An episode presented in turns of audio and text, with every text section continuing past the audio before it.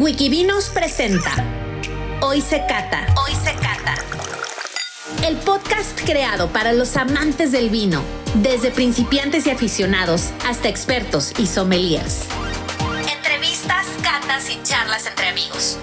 Todos los lunes descubre algo nuevo relacionado con el mundo del vino. Comenzamos. Amigos, arrancamos un nuevo episodio de Hoy se cata.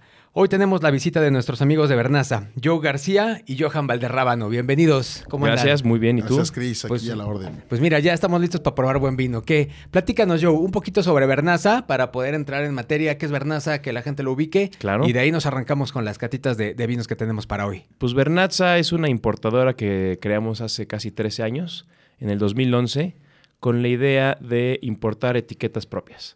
Empezamos distribuyendo vinos que ya existían en México pero siempre la idea fue importar. Y justamente, bueno, empezamos trayendo un albariño, Bausado Rey, posteriormente a la par traíamos aceite de olivo y vendíamos mitad y mitad, vino y aceite.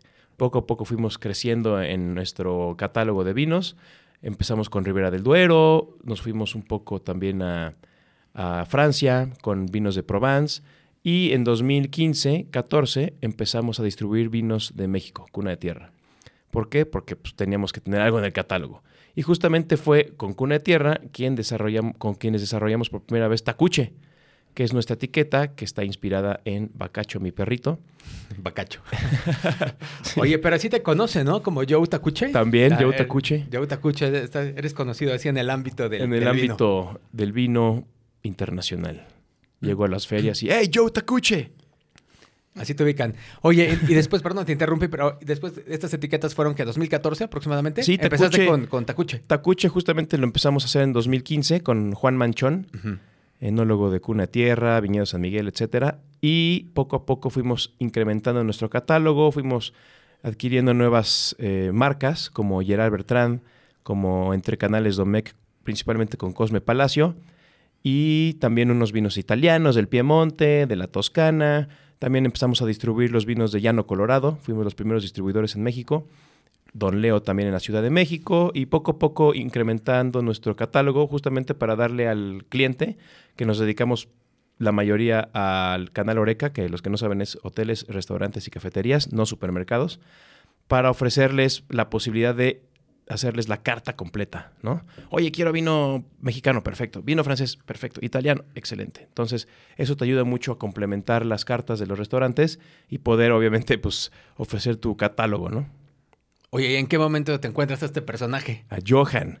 Mm. Pues fíjate que es curioso, pero lo conocí en tu aniversario, cuando estaba trabajando con Enate.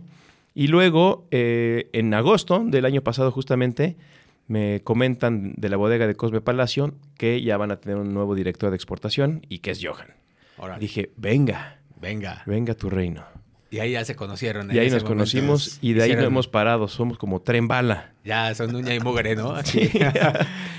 Pero pues es que veo que se divierten, ¿eh? De repente vemos sus historias en Instagram y sí, se, se ve que se la pasan bien mal, ¿eh? La vida es un riesgo, hermano. No, sin duda, sin duda alguna. Oye, Johan, y tú platícame un poco entonces cómo es este cambio y que ahora estás eh, eh, en Cosme Palacio. Bueno, este realmente desarrolló algunos mercados para, para Entre Canales Domec eh, como un cliente importante para, para México, ¿no? Y por supuesto, pues José Luis tiene la representación de los vinos aquí. Entonces yo creo que, bueno, esta bodega, Cosme Palacio, es una bodega que no se conocía tanto en México.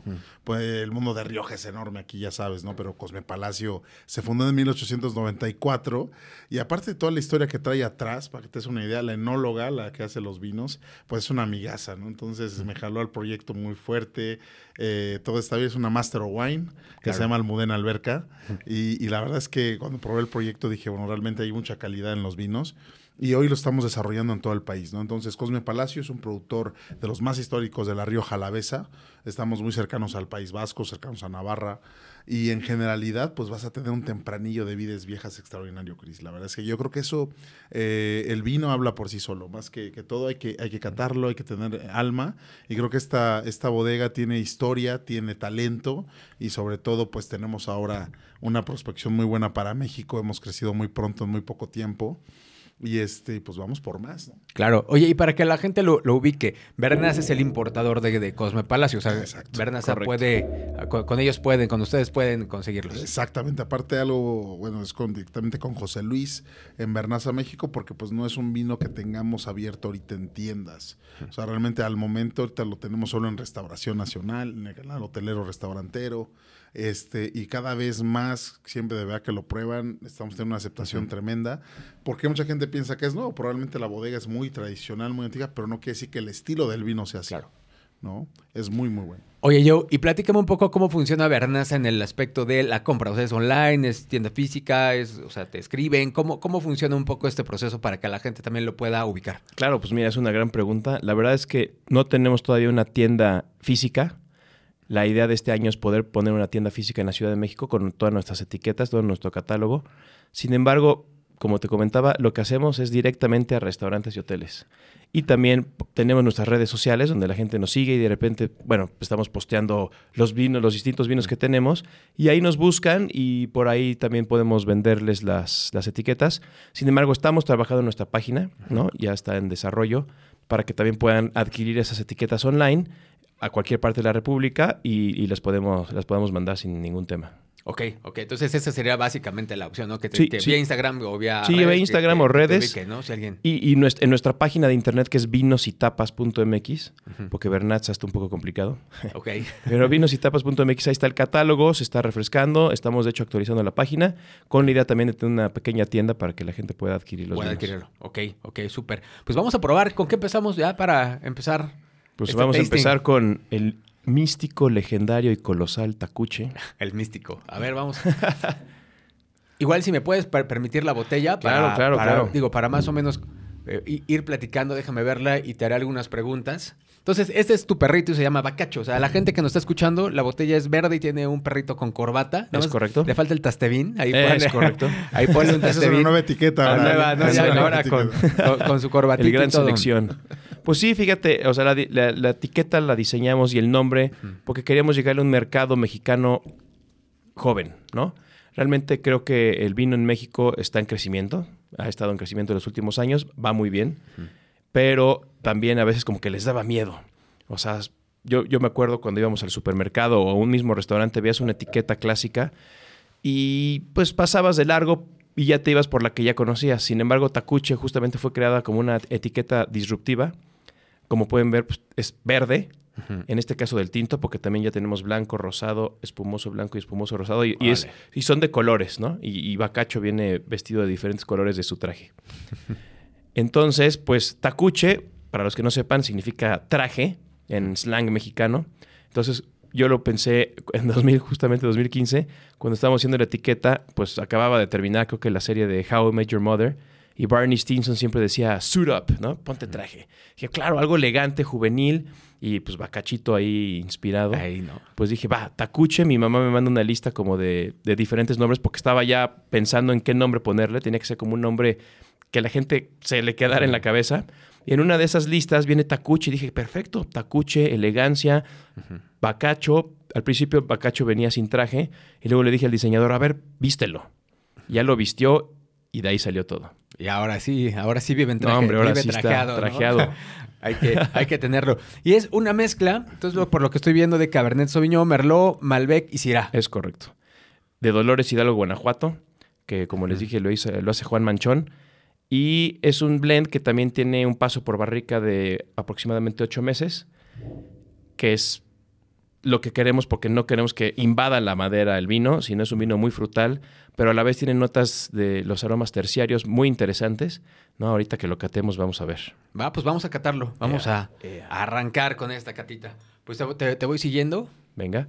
Pues bueno, principalmente es un color eh, granate, ¿no? Que es, bueno, capa media, interesante, buena, buenas piernas, ¿no? La glicerina bastante firme. Perfecto. Aquí está lo más emocionante. En primera nariz, pues tenemos unas notas, como les comentaba, de ricos tostados. Sí, sí, sí, pues sí se presenta la madera, pero no es invasiva. Los frutos están también presentes, frutos negros. Puedes llegar a oler hasta mentolados. A veces encontramos notas hasta de coco. ¿No? Es un vino con notas de chocolate. Muy rico. También Johan, que es un experto catador, nos puede ir acompañando con esta cata gloriosa. Sí, bueno, a ver, en Tacuche lo que llego a olfatear un poquito es un nivel importante de especias, fruta negra con hueso, grosello negro, un poco de moca. Y en general, pues bueno, yo creo que es un vino realmente que en la simplicidad, el éxito de la marca es mucho el diseño de la etiqueta, es brutal. Y aparte este ah, carácter analítico frutal. Eso. Que trata de esparcir en un blend una, un, quitando un poco el estereotipo varietal clásico, Sí. sino incorporando algo un poco diferente entre esas tres uvas o un poquito más, ¿no? Entonces, me agrada mucho. Oye, Johan, tú, tú, tú que eres todo un profesional de esto de la cata, ¿por qué no le dices a la gente algún tip para mejorar su parte olfativa? Algo que tú les puedas recomendar. Digo, evidentemente, pues sí, practicar, oler, pero algún tip ya en la, en la copa. O sea, cu- ¿cuál sería el paso a paso que la gente podría seguir? Sin duda. O sea, yo creo que, bueno, más que nada cuando estás empezando a catar, lo más importante, yo los invito a tener una buena copa, así como Wikivinos aquí tiene ya su branding en sus copas. y aparte, pues bueno, ciertas marcas, ¿no? La que más te acomode, sean marcas, no, no para hacerles comercial, ¿no? Riedel, Salto, whatever. Pero que realmente tú estés cómodo al olfatear, ¿no? Y que cada vez que incorpores eh, ese olfato, o sea, esa parte hacia tu nariz, no, olvídate que medio, que tres cuartos, que hasta la hora. No, o sea, tú trata de tener eh, tu epitelio nasal lo más despierto posible y huele todo. Tienes que oler todo. Para poder entrar en este mundo y profundizarte, tienes que tener memoria olfativa. Eso. pasamos todos los días, todas las horas en supermercados, restaurantes, en la calle y no leemos nada. Es pura Entonces, memoria. Estamos, estamos como neutralizados en la parte olfativa. Entonces eso pasa porque cuando uno dice las notas, la gente cree que estamos inventando. ¿no? Claro. Entonces el problema es que tienes que despertar, tu, tu cerebro tiene que despertar los aromas. Es vas a un autoservicio y vas pensando, no, los problemas que tengo, las demandas. Ah, no es cierto. Es- es- vas pensando en mil cosas, pero no vas pensando en olfatear lo que está a tu alrededor. Hay cosas que no debes olfatear. Obvio. Claro. Pero en generalidad, lo más importante es abrir eso, Chris. Yo creo que ese, eso es lo clave para olfatear. Todos lo podemos hacer y consta de un entrenamiento profundizar nada más. Y que si en los vinos separes los frutos, porque si no separas los frutos, estás perdido. O sea, frutos rojos, frutos negros, frutos azules. Y de ahí, en esa pequeña base, empieces a determinar el tipo, la tipología varietal para darle un avance continuo a tu cata. Y yo creo que eso te va a organizar muchísimo. Ese es uno de los mejores tips que puedo dar. Súper, increíble. Pues vamos a seguir con la, vamos a probarlo. sigamos, saludcita, saludcita. Salud para empezar. Para empezar aquí, salud. Con Yeah. el tacuchi. Vamos a probarlo.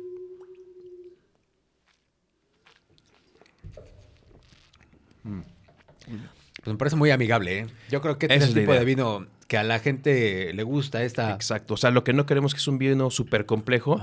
Es un vino para que puedas tomártelo por copa, no necesariamente con comida, sino que lo puedas disfrutar y justamente eso, ¿no? Para la gente que igual y todavía le cuesta entender mucho del vino, es un vino hecho para eso, ¿no? Para, para introducirlos en este mundo maravilloso, pero también tiene cierta complejidad que lo hace no un vino tan sencillo y fácil, sino tiene muy buen cuerpo, muy buena permanencia en boca, sientes una rica acidez, lo cual también le hace dar, bueno, tener la, la tendencia a una guarda de por lo menos cinco años, que está bastante interesante. Y bueno, recordando los aromas que tuvimos en nariz, en boca también se llegan a sentir. ¿no? Entonces es un vino bastante bien equilibrado. Y bueno, yo lo digo porque es mío, pero ustedes saber también qué opinan, ¿no? Pues es que mira, a mí, a mí en boca me pareció, digo, te lo voy a decir como lo, lo percibo, me parece mejor en boca que en nariz. Ok. O sea, en boca a mí me explota mucho más esta parte de tostados, de café, de chocolate, de, de frutas. Y en nariz, digo, lo sentí un poco cerradón. Pero ahorita Mm. ya en boca lo probé equilibrado, así corpulento, rico, Claro. pero sabrosón. Sí Eso. me gustó. Me gustó el Tacuche 2021. Eso. Johan, tú en, en boca, ¿qué, qué puedes complementar? Híjole, a mí, a mí lo que me agrada de Tacuchi es que son vinos sencillos, son vinos este, francos, siempre lo ha dicho Joe, yo creo que este, yo antes de conocerle a él, aquí en Puebla precisamente, me lo dieron a conocer en un, en un restaurante y, y me dio mucha curiosidad el, el- el- un poco el- la etiqueta, ¿no? Al inicio pensé que era un poco hipster, ¿no? Así Este, Youngster, le decimos también el tema. Y yo no, lo he pedido, lo he probado y es esto, esta simplicidad de fruta. Creo que es un vino que no tiene una pretensión tan, sabes, tan alta, pero eh, enfoca muy bien un vino para, para el diario, ¿no? necesariamente, ¿sabes? Eh, yo creo que el mercado joven, el mercado que empieza a tomar vino, lo aprecia mucho. Yo creo por eso tiene éxito Tacuche aquí en México, porque no, no buscan nada más que eso, ¿no? Yo, costo promedio, o sea, digo, Pues es un vino alrededor de 385 Un pesos. gran precio, A muy buen precio. Muy buen precio. Muy buen Es- precio. pues esa es la idea, no queremos también ser súper caros. Digo, por mí yo lo hubiera mantenido abajo de 300, pero está cañón porque pues, hubo crisis de vidrio, Ajá. luego que subieron los tipos de cambio, ahorita ya medio bajaron, luego la etiqueta que subió, luego que el caldo que subió, bla, bla, pero bueno, creo que a- aún así lo mantenemos un precio bastante amigable, ¿no? Pasé un vino joven, un vino eh, divertido, o sea, también dato importante, no se me espanten por por la etiqueta, ¿no? No por ser tan divertida el vino va a estar malo, malo, ¿no? claro. Que mucha gente luego piensa eso, ¿no? Mientras la etiqueta sea más Ajá. atractiva y más disruptiva, es como, híjole, me gustó el diseño, pero ¿qué habrá adentro, no? como de broma, ¿no? casi, Exacto, casi exacto. estos de... de- No, y, y también como da- datitos que tenemos interesantes de Tacuche, es, por ejemplo, el primer vino del país que, que tuvo una marca del estado donde se hace, no como denominación de origen porque no existen en México, pero sí la marca Guanajuato apoya a todos los productores del estado, ¿no? Con, obviamente donde estés apoyando y dando empleo a la gente del estado, produciendo cosas locales, etcétera. Entonces fue el primer vino del país y bueno, algunos ya lo tienen porque pues, ya copian, obviamente. Pero es el primer vino del país que tiene su marca del estado, que lo avala, ¿no? Botellas numeradas a mano, que lo hacen todavía más, le da como un cierto nivelcito interesante. Y la verdad, pues la historia de Tacuche y de Bacacho principalmente está súper bien. Y hay que nos sigan en Instagram en Tacuche Wine. Ok, ok, no, está súper, súper bien. Johan, ¿con qué Hermano. querrías cerrar esta, esta, esta primer, esta primer cata de tacuche? Pues yo quisiera invitarlos a probar vino mexicano, a pesar de que yo represento bodegas eh, internacionales, pero siempre apoyo el vino nacional. Yo creo que hay que fomentar a los empresarios mexicanos, este, eh, pues aquí como Joe, que se ha esforzado mucho en años por hacer una marca, a veces no valoramos el trabajo que hay atrás de hacerlo. No solamente a nivel vino, porque ahorita estamos catando la percepción sensorial, pero nadie ve la percepción comercial de hacer una marca y lo difícil que es, ¿no? Entonces yo creo que mi, mi respetos a estos personajes que hacen esto, que, que, que se esfuerzan y, y, pues todo nuestro apoyo, Cris, porque más allá del vino tenemos que impulsar a la, al empresario industria, ¿no? nacional y a la economía del vino, ¿no? Este, yo creo que eso es vital. Entonces, muy bien hecho y la verdad es que creo que estos vinos ojalá existan más, Yeah. ¿no? No, y que la gente lo, lo se anima a probarlos y, y creo que va muy bien, ¿no? Creo que va muy bien para eso. No, y la verdad es que cada año tenemos más producción, gracias a Dios, porque también no es magia, ¿no? Ajá, claro. Sí, sí, sí. en México producimos muy poco vino y también, oye, pues deberías de producir unas 100 mil botellas. Órale, va. Órale. bueno, pues vámonos con el siguiente vino que, que- que tenemos ahora, es Cosme Palacio. Johan, ¿qué nos platicas de la bodega? Te lo voy a poner, Cris, también para, Para que verla, sí, sí, claro, ver. para que la la pueda etiqueta, ver. como verás, es, es muy bonita. Viene el nombre de don Cosme Palacio, que en 1894 funda este, esta, esta bodega. Algo que la gente no sabe rápidamente es que hay historia ligada entre Vega, Sicilia y Cosme Palacio, históricamente en España. Es un dato para los amantes del vino, porque este señor tenía un enólogo que era su, su mano derecha, que se llama Domingo Xuminga Ramiola. Y este tío es legendario, ¿no? Porque Domingo Xuminga Ramiola, eh, en su momento, fue uno de los que empezó la producción de Vega Sicilia ahí por el 1915. Entonces, imagínate, eh, don Cosme Palacio, buscando también esa calidad, y su enólogo también llegó a estas zonas como en Castilla y León a dar esa gran calidad. Es un tema histórico, pero esta bodega está llena de historia, Cris. Ya vendrás, ya te invitaremos también a que Órale, nos gracias. acompañes. Yeah. Esto es un crianza, es- es un vino de la Guardia. ¿Por qué la Guardia? Porque la Guardia es la comunidad que está pegada a la bodega, literal, vas llegando a la Guardia, eso es un- como imagínate un poquito el templete, el, el Cantábrico, la Sierra Cantabria, el efecto Foen, no sé si te han hablado de él, es un efecto en el cual las nubes, ¿no? Se parece paralizarse por encima de las montañas. Eh, ves un microclima de uno de los vinos más reconocidos con denominación de origen calificada, que es Rioja, y ahí tenemos vides desde 60, 70 hasta 100 años de edad. Estas botellas vienen numeradas, no producimos un vino industrial. Eh, Cosme Palacio hoy día es el precursor de lo que yo podría decirte que en México ahora los profesionales del vino llaman el Rioja moderno. Esto es algo divertido de hablar. Porque el Rioja moderno, le decían, no, pues que es que trae barrica francesa, no, pues el Rioja moderno, porque todos usan roble americano. Ojo, no todos en Rioja usaron roble americano. Hoy día te puedo decir que Cosme Palacio desde el año 1894 trajo el roble francés a España a la Rioja Alavesa. Entonces, desde ese momento, este hombre fue un visionario del uso del roble francés, con tostadura media y obviamente eh, asimilando a los bordaleses, a los franceses. Entonces, hoy, Chris, te traje un vino que creo que te va a gustar mucho, es un 18. Si quieres, vamos a catarlo. Vamos, vamos a- Esto trae un año en barrica, tostado medio, roble francés y un año en botella. Yeah. Entonces vamos a empezar con el color y vas a encontrar un rojo granate de capa media. Encontramos un vino limpio, brillante y altamente cristalino con una buena adherencia en copa. La densidad aparente es media alta, sin embargo puedes encontrar que en algunos lapsos tiene un poquito de más sutil caída, una lágrima gruesa, en general en nariz. La intensidad aromática es alta. La calidad aromática es refinada y el carácter de la fruta inicial pues va primeramente a los primarios, ¿no? Que es la cereza, la frambuesa, el grosello negro y también te invita a dar un nuevo toque para dar un movimiento de aire para sacar ese regaliz que ya empieza a darte una nota importante que te va ligando hacia el romero, la salvia, ¿no? Es un vino que tiene un poco de toffee ahí en la nariz, está fenomenal. Este tempranillo que te da la violeta, las flores.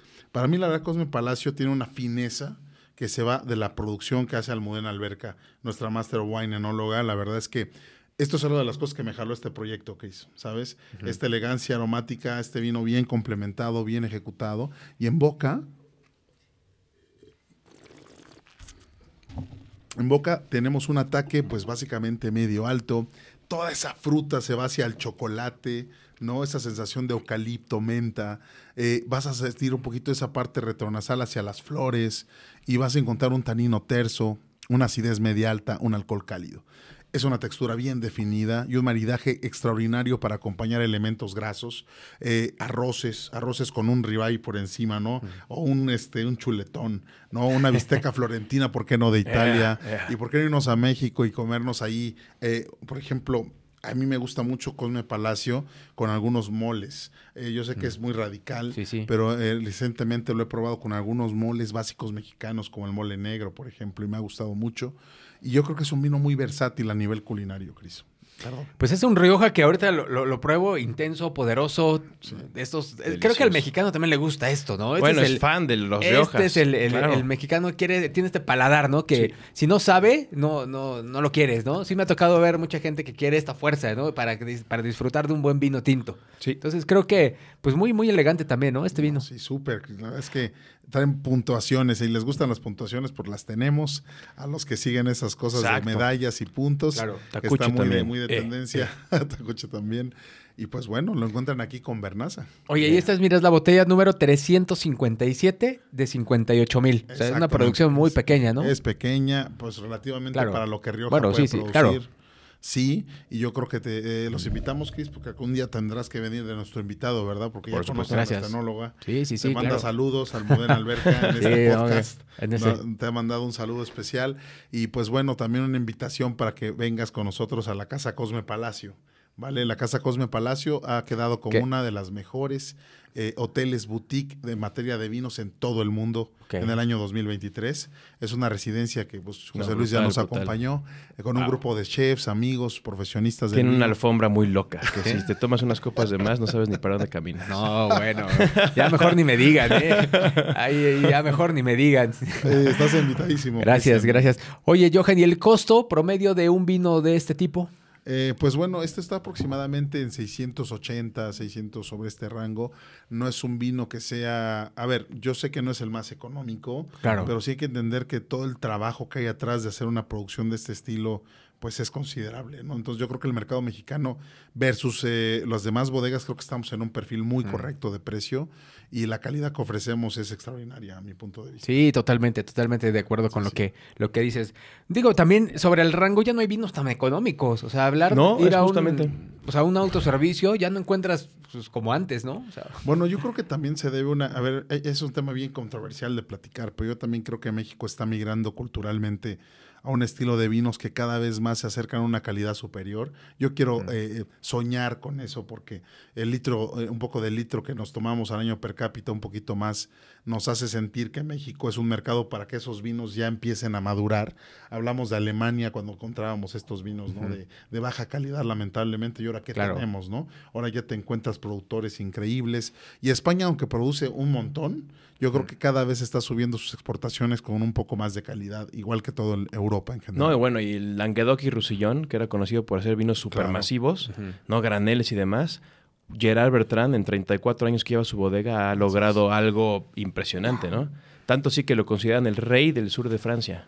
Oye, fue nombrado mejor enólogo, ¿no? El año pasado fue nombrado el mejor enólogo del mundo. Del mundo. Del mundo. Del mundo. Y la gente dice, ¿cómo un enólogo de Languedoc y Roussillon? Pero, a ver, es un cuate que tiene hoy en día 17 chateaux, más de mil hectáreas propias en cultivo biodinámico y aparte 250 etiquetas distintas.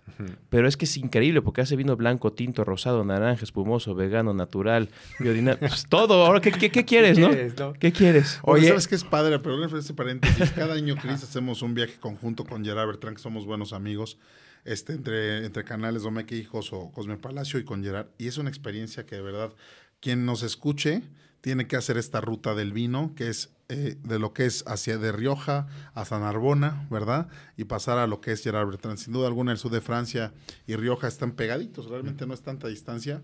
Es un poquito cansado el manejo, pero vale la pena, ¿no, Joe? Pues No, es impresionante. Manejamos 2.000 kilómetros. Bueno, pues. Estuvo tranquilo. Estuvo tranquilo, Tranqui. ¿no? No, súper divertido. La verdad que es una experiencia única y además fuimos en una época que la verdad nunca había tenido la oportunidad de ir en noviembre, finales, y unos colores y eh, lo más increíble fue, la primera parada fue en Rueda, ¿no? La bodega Caserío de Dueñas también de Entre Canales. Es un, se ven los campos mucho más planos, no hay tanta montaña. Luego subimos a Ribera del Duero, que ya empieza a ser como más rocoso, un poco más boscoso y demás. Eh, pasamos por, bueno, en Villa Mayor, Viña Mayor, que está en la Milla de Oro famosa, enfrente de Arzuaga y al lado de Vega Sicilia. Y luego ya subimos a La Rioja, y esto, al- a, La Rioja Alavesa, que ojo, porque son distintas. Y es brutal, ¿no? La Sierra Cantábrica, como decía, con el efecto Foen y los colores, cómo van cambiando, es, es espectacular. El clima, cómo te va cogiendo. Dices, híjole, quiero estar aquí, sentarme con una silla y nada más ver el paisaje. Pues yo creo que es lo bonito del mundo del vino, ¿no? Todas estas vivencias que te puede ir generando son de esas cosas que la gente también ojalá se anima a probarlas. Claro, y bueno, quiero invitar a, a platicar tantito a nuestro comandante, director de ventas de Bernatza, que está aquí con nosotros. Por favor, Pásale, pásale. sin miedo. Sin miedo, sin miedo, pásale. Saluda. A ver si nos prestan una sillita aquí para esa silla para para nuestro invitado. Oye, Joe, y nada más para ir cerrando un poco y, y redondeando esto de Gerard, tiene vinos muy accesibles también. La verdad es que sí, Gerard. Muy, muy Eso es lo padre, ¿no? Que cuenta con vinos desde prácticamente 300 pesos hasta su vino más caro que ya está como en 6 mil.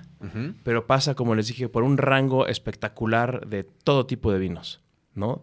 Es, de hecho, el máximo productor de vino rosado de Francia, que, bueno, principalmente el sur de Francia es conocido por sus vinos rosados, y, bueno, tiene una cantidad de premios. En 2022 fue la bodega del mundo con más puntuaciones, arriba de 90, Ok. y medallas. O sea, es un cuate que, pues, por alguna razón lo nombraron el mejor enólogo del Claro. mundo, ¿no? Y todo esto lo pueden encontrar contigo en Bernaza. Con Bernatza, claro, y también aquí en Puebla, también con el Místico. Con el ¿Qué tal? ¿Qué tal? ¿Cómo están? Voy integrándome, llegando, este, ya veo que están disfrutando de buenos vinos. Tacuche, Cosme Palacio, bueno, eh, con Gerard Bertrand. Eh, pues nada, la verdad es que una importadora y distribuidora que está creciendo, que tenemos buenas marcas y sobre todo pues un equipo de trabajo eh, espectacular, nivel, ¿no? de primer nivel y bueno, todos apasionados del vino y que bueno, nos Todos. conocemos de, de años. No, hombre, qué bueno, qué padre. Pues algo más que con lo que quieran pues cerrar, esta, este episodio de podcast. La verdad es que yo les agradezco mucho pues la visita, los vinos. La verdad es que me la he pasado increíble con eh, probando estos vinos de, de, de- de ustedes. Pues mira, creo que lo más importante, como mencionaste hace rato, y también Johan, es consuman vino. La verdad creo que es un producto, como yo les digo siempre, es el único producto infinito que existe en este mundo. ¿Por qué infinito? Porque cada día el vino, aún estando en botella, va a mejorar, ¿no? O para bien o para mal, ¿no? Sí, sí, va a cambiar, va a Dependiendo. cambiar. Entonces, si, te dices, si dices, a ver, tengo que probar los vinos de la nueva añada del mundo, es imposible. Sí, pues sí. Y luego tengo que volver a probar los del año pasado porque ya tuvieron su tiempo de estancia en, barri- en, en botella. Y luego los de guarda. Y luego es imposible. Entonces, Sí, sí. no hay ningún otro producto en el mundo que sea infinito, infinito, exactamente. Entonces, no tengan miedo, no muerde el vino, al contrario. O sea, entiendo como la gente que se quiere por su cervecita o por su Claro. Q-Baby, pero creo que lo más importante es darle la oportunidad al mejor producto milenario del mundo. Súper, ¿no? Gran consejo, Yo digo, Johan. sigan a este crack, muchacho increíble, líder del vino, Ah, no, man. a Cristian Olasco. Eh, felicidades, Cris. Este, yo no me voy a cerrar con vino, voy a cerrar con tu trabajo, por lo bien que lo has gracias. hecho y por este, la comunicación tan bonita del vino que estás dando a México. Pues ya Muchas saben, gracias. cuando quieran, esta es su casa. Dani. Pues que te digo, Cristian, yo te conozco de años y la verdad, pues igual que, que Johan, opino que estás haciendo un excelente trabajo y bueno, eh, esto es lo que tiene que hacer eh, la mayoría que estamos dedicados al tema del vino, ¿no? Compartirlo de una manera amena y sobre todo entendible para que pues el consumidor, en vez de huir, pues pida. Pida, ¿no? Pida consumir vino. Entonces, Sin pues, miedo. Y felicidades, Cris. Esto es épico lo que haces. De verdad que es. No, hombre, gracias. a todos la oportunidad No, de no, no. poder. Y tienes el apoyo de las bodegas Ah, sin y duda. el cariño de- de- del vino, así que eh, mientras la cultura crezca, venga. A seguirle dando, ¿no? A trabajar Pues, duro. Les agradezco mucho este primer episodio y ahorita pues, nos vamos a acabar las botellitas. A ver, Eh. a ver cómo se pone esto, ¿no? El alcoholímetro. Aquí ya. eh, eso, que se vayan a la prueba de alcoholímetro. Venga, con todo. Pues muchas gracias. Nos, Gracias, nos Chris. estamos escuchando en el siguiente episodio. Venga. Gracias. Saludos a todos. Hoy se cata es traído a ti por wikivinos.com, la plataforma online para aprender todo sobre vinos. Queremos escucharte. Síguenos en Instagram, arroba wikivinos, y difundamos juntos la cultura del vino en México.